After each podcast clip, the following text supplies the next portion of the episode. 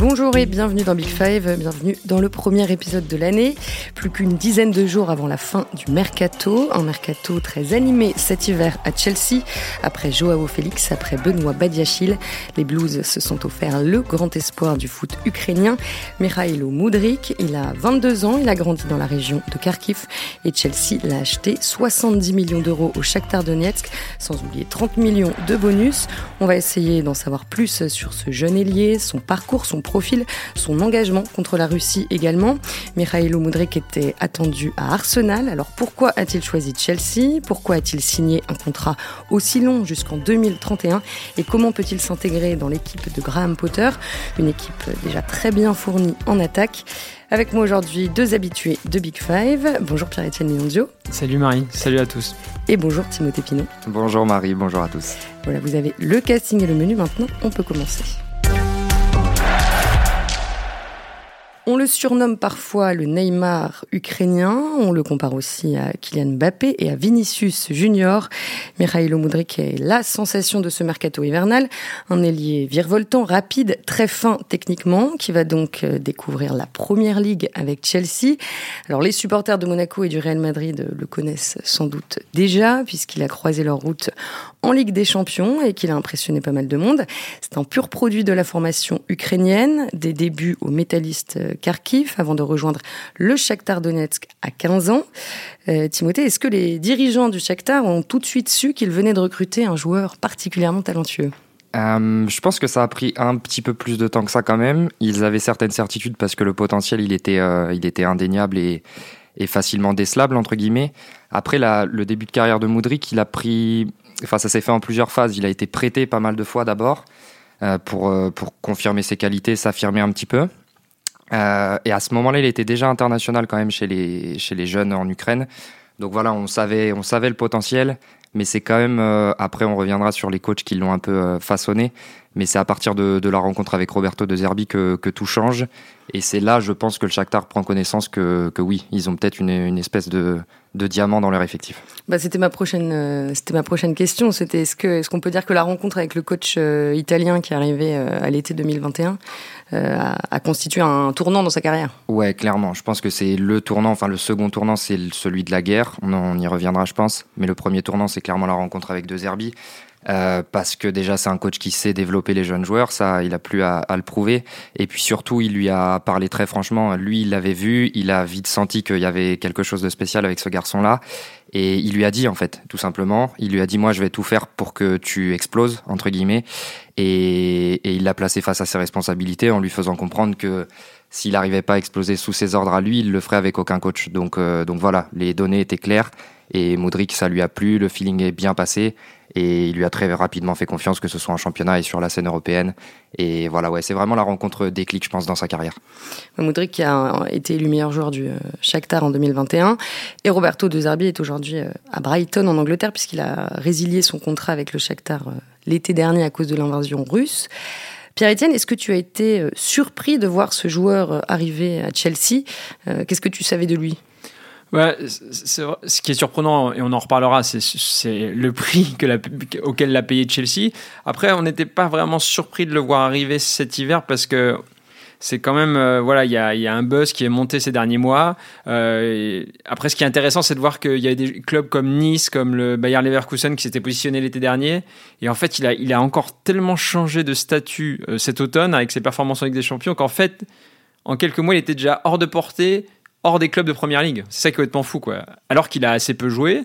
Et en gros, il a joué 12 matchs de, de Ligue des Champions et de mémoire 38 de, de première division ukrainienne. Donc c'est voilà, quelqu'un qu'on connaît pas, mais en fait, il y a eu tout un buzz autour de lui qui fait qu'aujourd'hui, il n'y a que des clubs de première ligue qui pouvaient le payer. Donc, on, on, y reviendra. C'était longtemps Arsenal qui était en première ligne et finalement, donc c'est Chelsea qui a réussi à le, à le signer. Alors, je citais euh, Neymar, Mbappé, Vinicius.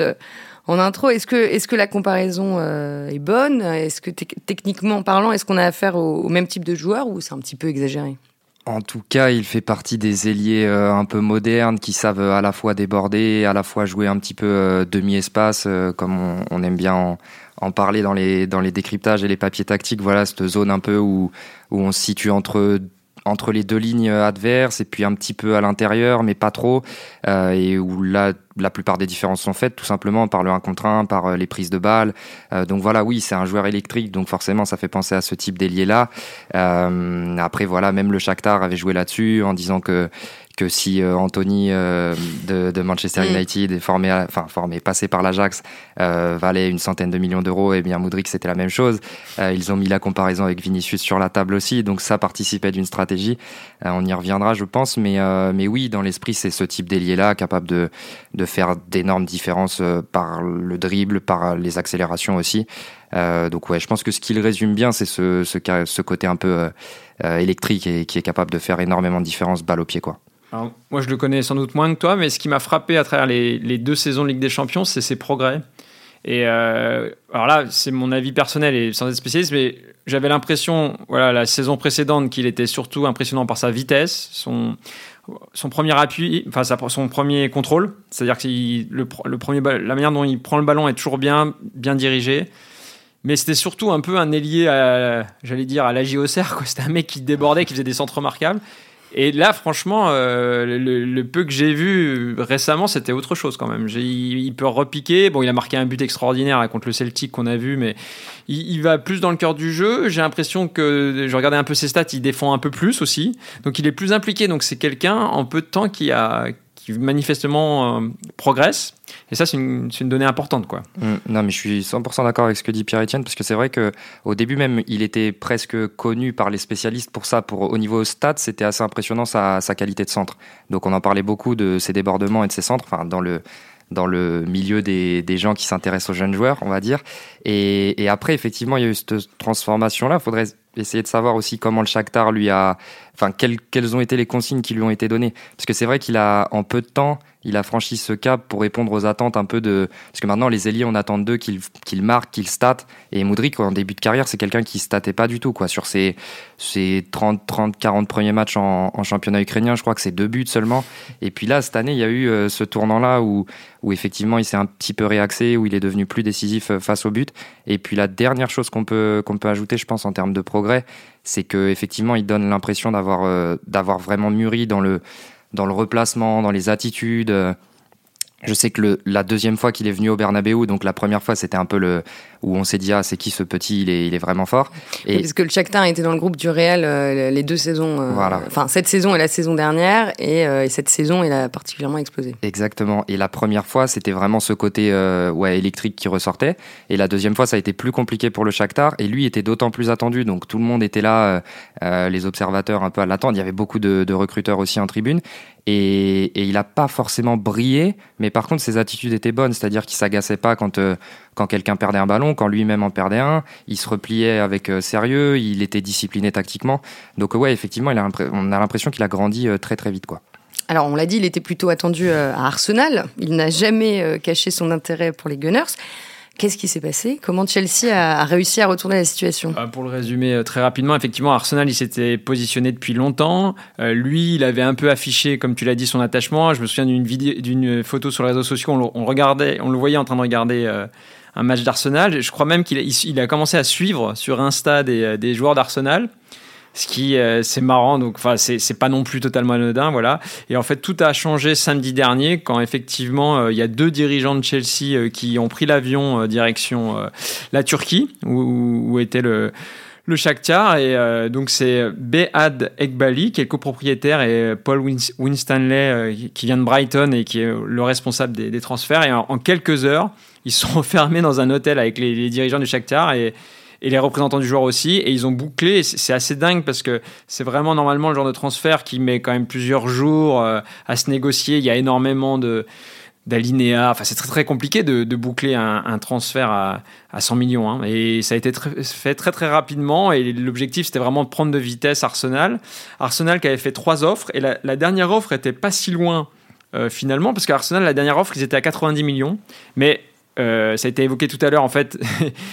le Shakhtar était obsédé par cette idée de il vaut 100 millions. Voilà. Parce qu'il vaut comme Anthony. Euh, euh, d'ailleurs c'est une victoire aussi de leur, marketing parce qu'ils ont très très bien communiqué. Et donc effectivement le, message c'était de dire ah mais oui mais c'est Grealish ou Anthony valent 100 millions lui il vaut 100 millions. Sauf qu'on peut faire remarquer que que, que Grealish, en fait, c'est un joueur anglais, donc il y a toujours, euh, en fait, les joueurs anglais dans, dans, le cadre de la première ligue, ils ont une valeur complètement différente. Mm. Et puis Anthony, c'était quelque chose qui a été bouclé en toute fin de mercato aussi, qui était un peu. Euh, donc, en fait, c'est pas totalement comparable. Je veux dire, généralement, les joueurs de qui valent 100 millions, ils ont soit prouvé euh, quand même des choses assez importantes, ou soit c'est des valeurs marketing dingues du genre Pogba. Enfin, donc là, en fait, clairement, il, il, a, il, enfin, il a un talent fou, mais il vaut, il vaut pas 100 millions. Mais comme euh, le Shakhtar avait fait cette communication, c'est 100 millions ou rien, et donc ils ont fait 70 millions.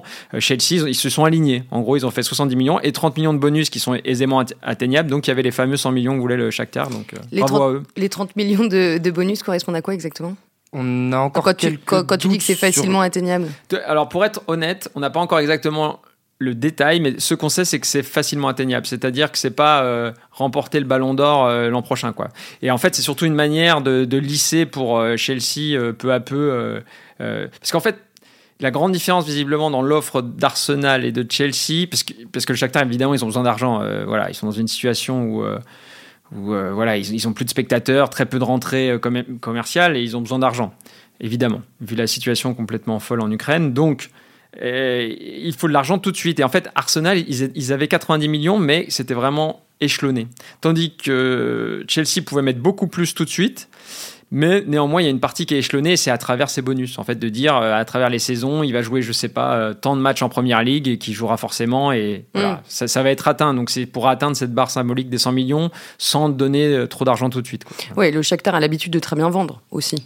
Le Shakhtar a l'habitude de très bien vendre, ouais, c'est clair. Et puis, euh, et puis surtout, ils ont été très malins en anticipant ce, le départ des Brésiliens euh, avec le conflit. Donc, ils avaient perdu il quasi... Il y a 14 joueurs qui sont, qui sont partis depuis le début de la guerre. Voilà, et normalement, c'est via parfois via les Brésiliens qu'ils peuvent faire quelques, quelques bonnes bascules financières. Et là, très vite, ils ont, ils ont identifié Moudric en disant, bon, bah, on va pas pouvoir... Pouvoir gagner d'argent via nos Brésiliens, et eh ben on va essayer de le faire via Moudric. Et c'est vrai que c'est loin de moi l'idée de dire que c'est un, un joueur, enfin c'est pas un produit artificiel, le talent il est vraiment là. Mais reste qu'ils ont très bien communiqué dessus et que qu'ils ont su le mettre en avant de, de bonne manière. Et puis euh, avec toujours cette histoire de, de le message qu'ils envoyaient, c'était il faut respecter le Shakhtar en fait. Ils avaient envie mm. de dire euh, si l'Ajax arrive à vendre des joueurs à 60, 70 millions, nous on peut le faire aussi. Et au final ça a été gagnant puisque c'est ce qu'ils sont parvenus à faire. Quoi. Et ils ont profité du fait qu'on sait très peu de choses de lui aussi. En fait, c'est-à-dire que c'est un peu comme un joueur, euh, un très jeune joueur qui aurait joué qu'en Youth League où euh, on a que des bribes d'images en fait. On a que ces images en Ligue des Champions. Donc il y a 12 matchs de Ligue des Champions vraiment pour l'étalonner. Et où il a été plutôt bon, notamment la, deuxième saison, mais c'est très très peu. Donc en fait, j'ai envie de dire, le fantasme, il, naît aussi de, l'inconnu d'une certaine mm. manière. Et on, et on sait on ne sait pas grand chose de lui. Ils ont joué à fond cette carte-là en disant mais c'est énorme, c'est une pépite, c'est énorme. Et donc euh, il est très fort le, le Darijo Serna là. il a notamment dit c'est le troisième derrière Mbappé, c'est le troisième meilleur allié gauche derrière Mbappé et Vinicius ça mange pas de pain de le dire, mais en tout cas, ça a marqué les esprits. Il a énormément communiqué. Hein. Dans tous les médias anglais, il a répondu aux interviews à chaque fois pour vendre son joueur. Donc, il s'est très bien débrouillé. Et derrière Neymar, euh, en 2013 et son transfert à 83 millions de Santos au Barça, euh, Moudric, c'est le plus gros transfert de l'histoire pour un joueur euh, évoluant hors des sept euh, meilleurs championnats européens. Et ce qui a aussi beaucoup fait réagir, c'est la durée de son contrat. Huit saisons et demie jusqu'en juin 2031. Bon, c'est en train de devenir une spécialité à Chelsea. Sept ans pour Wesley Fofana, 7 ans et demi pour euh, Benoît Badiachil. Quel est l'intérêt euh, pour Chelsea de faire signer des contrats aussi longs? Alors, il faut lire, il y a un très bon papier de Romain Lafont dans le journal L'équipe du jour. J'allais le, le, conseiller après. En gros, l'idée, c'est voilà, c'est que l'investissement soit échelonné sur plusieurs années. Je pense que derrière ça, il y a aussi l'idée de se dire que, en fait, euh, par exemple, s'il fait deux saisons énormissimes et que le Real Madrid le veut absolument pour remplacer Vinicius, par exemple, dans deux saisons, et en fait, il lui restera cinq saisons, et donc pour casser ce contrat-là, il faudra, une somme énorme. Donc en fait, c'est vrai que les saisons vont passer et la valeur potentielle du joueur ne va pas baisser euh, en fonction du contrat. Mais il y a quand même deux limites à cette stratégie. C'est d'une part, euh, en fait, de dire que si le joueur il est excellent pendant deux saisons, en fait, il va vouloir renégocier un contrat. Et donc dans ce cas-là, tu te retrouves dans une situation un peu ubuesque parce qu'il ne pourra pas signer un contrat plus long donc c'est un peu contre-intuitif. Donc il devra signer un contrat de la même longueur mais plus cher. Enfin, ça, va être assez étonnant. Puis alors, à contrario, si le joueur, si le joueur n'est pas très bon, là il va toucher 120 000 euros par semaine pendant euh, voilà, je sais plus, 8 saisons. Donc, euh, pour sortir de là, euh, le PSG connaît bien. Le PSG connaît bien quand tu as un contrat qui est hyper élevé euh, et que le joueur est pas bon. Donc, c'est un pari. Moi, moi, je suis pas très emballé par cette stratégie. Je veux dire, Chelsea, c'est pratiquement les seuls à le faire. Bon. En Espagne, on a vu des cas aussi. Il y, a quelques cas sporadiques, mais je veux dire, si, si, les autres grands clubs le font pas, alors peut-être que ça, je vais avoir tort et le, et le foot c'est l'école de l'humilité, donc peut-être que je me trompe. Mais en gros, si personne ne le fait, c'est qu'il y a une raison. Donc je pense qu'il y a un peu derrière ça le côté Todd Boehly, nouveau patron de Chelsea, de dire euh, moi j'impose des nouvelles règles, je, connais, et, mm. c'est très dangereux comme pari quoi. Ouais, en fait, on est au carrefour de plein de choses. C'est, aussi que, comme, le disait Pierre-Etienne, euh, le nouveau proprio veut imposer sa patte, construire son équipe à lui. Il a quasiment recruté euh, un mec par poste, un jeune joueur par poste ou presque. donc voilà, il y a un, il y a une espèce de ouais d'alignement de, planète qui fait que Moudric coûte aussi cher, a un aussi gros contrat. Euh, et voilà, même si en termes de salaire, on peut nuancer parce qu'il y a quand même des joueurs de Chelsea, des jeunes joueurs qui gagneront plus d'argent que Moudric euh, en termes de salaire. Donc voilà, ils pas, ils ne, lui ont pas offert non plus un, salaire euh, extraordinaire. Si on le rapporte au, montant du transfert, ça reste raisonnable pour un mec aussi talentueux que lui. Hmm. Alors, il faut préciser que la, FIFA euh, limite les contrats pro euh, à 5 ans, mais des dérogations sont possibles si elles respectent la législation du pays concerné. Et donc, c'est possible en Angleterre et en Espagne, mais pas en France et en Italie. Donc évidemment, il faut aller lire l'article de, de, Romain Lafont qui est très instructif à ce sujet.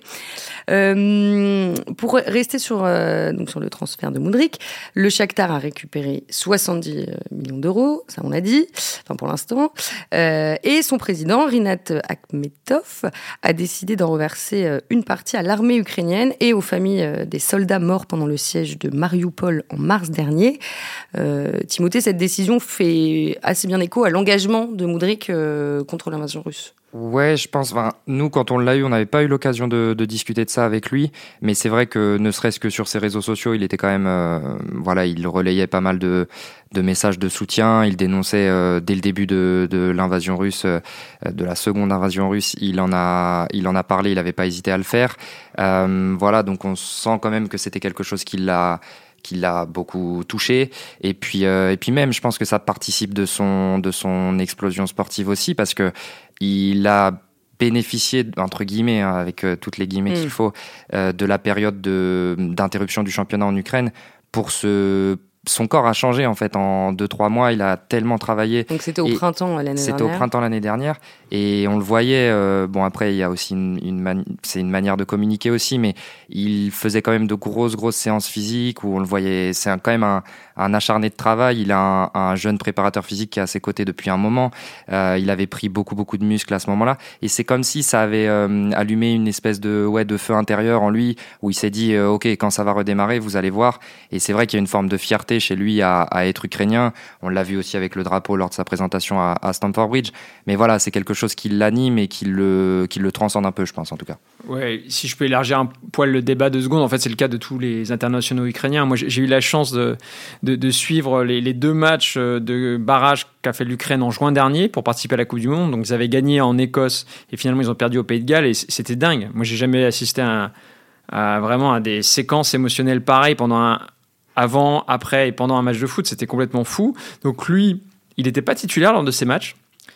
Donc parenthèse, un joueur vaut euh, vaut 100 millions alors qu'il y a 6 mois il n'était pas titulaire en équipe nationale c'est quand même un truc de hmm. fou. Bon, il compte 8, sélections avec la sélection voilà euh, alors maintenant il est titulaire mais c'était pas le cas encore en juin. Voilà fin de la parenthèse. Et donc mais ce que je veux dire c'est que tous ces joueurs ils étaient investis émotionnellement par rapport à leur pays mais on n'imagine pas. On n'imagine pas. Ils recevaient des vidéos de, de, soldats du front le, après la victoire en Écosse le sélectionneur il, a, il est pas arrivé à parler tellement il était ému. Donc tous les internationaux ils, ils sont, ils sont obsédés par et c'est tout à fait normal. Mais vraiment c'est des ambassadeurs dans leur pays quoi il s'est exprimé à ce sujet depuis son arrivée euh, à Chelsea?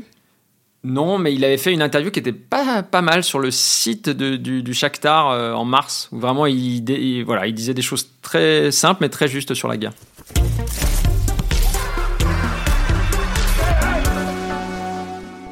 Pourquoi est-ce que euh, Chelsea avait besoin d'un joueur de ce profil? Alors là, c'est une très très bonne question à laquelle je suis incapable de répondre parce que c'est incompréhensible. Et, et, ce qui est dingue un peu dans ce, dans ce transfert, c'est qu'ils ont payé très très cher un joueur dont on n'est pas certain qu'ils en aient besoin en fait. Donc c'est bon, j'exagère un peu, mais en, gros, le problème de Chelsea offensif aujourd'hui, c'est ils n'ont pas de numéro 9 quoi. C'est clairement et donc c'est c'est vieux comme Hérode, j'allais dire, parce que le, poste de numéro 9 est maudit. Tous les joueurs qui portent depuis 20 ans, depuis Jimmy Floyd à Hasselbank, ils ont tous été nuls, voilà, tous été nuls avec le numéro 9, c'est un truc de dingue. Donc là, le dernier en date, euh, donc il y a eu Lukaku, on en a parlé dans, dans ce podcast. Là, le dernier en date, c'est Aubameyang, c'est une, c'est une catastrophe. Non, il est en grande difficulté. Donc tous les joueurs qui ont, évolué en pointe, voilà. Après, il y a eu des bons attaquants de pointe. Il y a eu évidemment, il y a eu Drogba, Anelka. Bon, symboliquement, ils n'avaient pas le 9, anyway. Et donc aujourd'hui, il y a, y a, pas de, en fait, il y a pas d'attaquant de pointe. C'est leur gros problème numéro 1. Et ils vont chercher Joao Félix, qui est plutôt un 9,5, un joueur de ballon. Et ils vont chercher euh, qui est, qui est, quand même un ailier, qui aura le potentiel sans doute à terme pour jouer un peu au cœur du jeu, mais ça, ne sera jamais un, un avant-centre. Alors peut-être que voilà donc c'est un peu bon il joue sur la jeunesse que, comme l'a dit Tim voilà c'est un pari sur l'avenir d'avoir mm. une, équipe qui est enthousiasmante pleine de jeunes mais à, court terme ils n'avaient pas besoin de ce genre de profil selon moi non je suis assez d'accord avec euh, avec Pierre Etienne après on peut quand même se dire que dans après on va voir si ça va s'aligner ou pas c'est toujours pareil un transfert il faut voir euh, le, contexte et les premiers mois et il y aura il y aura un tas de paramètres à analyser mais il y a quelques éléments un petit peu rassurants quand même sur sa venue c'est que le coach le souhaitait vraiment donc ça déjà c'est quand même c'est quand même plutôt positif et plutôt encourageant. Euh, il y a son talent donc on en a parlé. Et puis euh, et puis on peut l'imaginer comme c'est un mec qui attaque beaucoup les espaces euh, et qui est pas qui, qui, fait beaucoup de courses en fait il est très généreux et bah on peut imaginer qu'une association avec Kaya Vert qui lui aime bien décrocher toucher mm. des ballons dévier des ballons ça peut être intéressant. On peut se dire que Joao Félix parle un petit peu le même football aussi que ces mecs là donc voilà il faudra voir évidemment. C'est sûr mm. que les, les, principaux besoins n'étaient pas là. Mm. ça c'est incontestable. Maintenant sur le papier quand on prend le 11 type de Chelsea lorsque tout le monde sera en forme ça commence à ressembler à une équipe et heureusement au vu des sommes investies mais mais voilà donc euh, donc oui sur le papier je suis 100% d'accord avec Pierre Etienne maintenant j'ai quand même envie de voir ce que ça peut donner avec Havertz et avec un certain nombre de d'autres garçons qui sont très très talentueux à Chelsea et avec Potter qui va enfin disposer entre guillemets euh, des joueurs qu'il qu'il souhaite en fait et qui correspondent hmm. un petit peu plus à son type de football. je donne le nom euh, des autres garçons comme tu dis donc il y a, Kai Havertz évidemment Raheem Sterling qui est blessé en ce moment mais qui joue gauche comme lui. Voilà. il y a Mason Mount, euh, Pierre-Emerick Aubameyang, Christian Pulisic, Hakim Ziyech aussi, euh, le jeune Omari Hutchinson que j'ai euh, découvert à l'occasion de la préparation de cet épisode, et donc de nouvelles recrues, Joao Félix et David Datro Fofana, un attaquant sénégalais qui est arrivé de Molde, au Danemark. Ah, ça fait quand même pas mal de monde. Pour le coup, c'est un vrai numéro 9. Mais, mais c'est. Oui, non, ça fait énormément de monde. Plus, il a tous les joueurs prêtés. Hein, euh, Lukaku, il appartient encore à Chelsea. Hein. donc, euh, tu as Broya aussi, qui est un super joueur, mais qui est, blessé. Et juste un petit mot, euh, en fait, le paradoxe de tout ça, c'est que peut-être que c'est bien qu'il soit tombé à Chelsea finalement, parce qu'en fait, Arsenal tourne tellement bien qui paradoxalement en fait c'est pas certain qu'il il aurait fallu qu'il décale Martinelli peut-être en attaque mais c'est pas certain qu'il qu'il aurait eu autant sa chance qu'il va l'avoir normalement à Chelsea, parce que là, c'est tellement la catastrophe en ce moment offensivement qu'on peut espérer qu'il ait sa chance rapidement. Mais c'est la catastrophe offensivement parce qu'il leur euh, manque euh, un numéro 9, tout simplement, ou il y a des raisons plus. Je dirais, euh, en, deux mots, il y a énormément de blessés, hein, notamment Sterling, enfin, tous leurs joueurs, pratiquement tous leurs meilleurs joueurs sont, sont, sont blessés, et, et, en fait, la mayonnaise ne prend pas. La mayonnaise ne prend pas, et je bloque un peu sur cette histoire de numéro 9, mais c'est quand même assez révélateur. C'est-à-dire qu'ils ont commencé avec Sterling en pointe mais très vite, il est repassé à gauche. Euh, après, donc, il y a eu ce Broya qui a un peu joué à l'automne, qui était bon, mais qui s'est, qui s'est fait les croiser. Aubameyang, c'était pas le choix de Potter, donc ça ne fonctionne pas. Et donc, ils font jouer Havertz, qui euh, est un excellent joueur, et, excellent de la tête, mais qui n'est pas un numéro 9. Donc il, leur manque quand même euh, une pointe. Quoi. Ouais, ouais, il y a ce souci-là de numéro 9, et puis il y a un côté, il y a un manque de confiance qui est criant, parce que... parce qu'il se procure des occasions. Hein. Il se procure des occasions, et puis je sais pas, il y a une espèce de climat autour du club, même dans la fanbase. J'étais à, à, Londres pour, entre Noël et le Nouvel An, donc le match c'était Chelsea-Bournemouth, euh, ils avaient fini par gagner, ils avaient fait une très belle première période, et puis après tout s'est un peu euh, délité, et puis on, il y avait ouais c'est vraiment ce, ce, feeling de le moindre grain de sable peut un peu les perturber. Et ce qui ce qui tranche avec ce que doit être un grand club qui doit répéter les bonnes performances tous les trois jours. Donc euh, voilà il y a aussi une crise de confiance qui fait que les mecs jouent pas 100% libérés. Et le 11 a beaucoup changé aussi parce qu'il y a eu beaucoup de blessures. Euh, des blessures aussi clés parce qu'il joue sans Kanté depuis des mois par exemple. Euh, voilà il y a un certain nombre d'éléments qui font que James, James est presque leur meilleur joueur et il est revenu il, il s'est de nouveau blessé. Et Rhys James c'est très juste parce que la première période période où j'y étais, pour le coup, Chelsea fait une très bonne première période. Il est là et il se blesse autour de la 40, 40e mm. minute, un peu avant la pause. Et l'impact sur l'équipe est terrible. Voilà, c'est une équipe un peu fragile, quoi, en fait. Rhys James qui est le latéral euh, droit. Rhys James qui est le latéral droit. Le piston, ouais. Mm. ouais, ouais, ouais.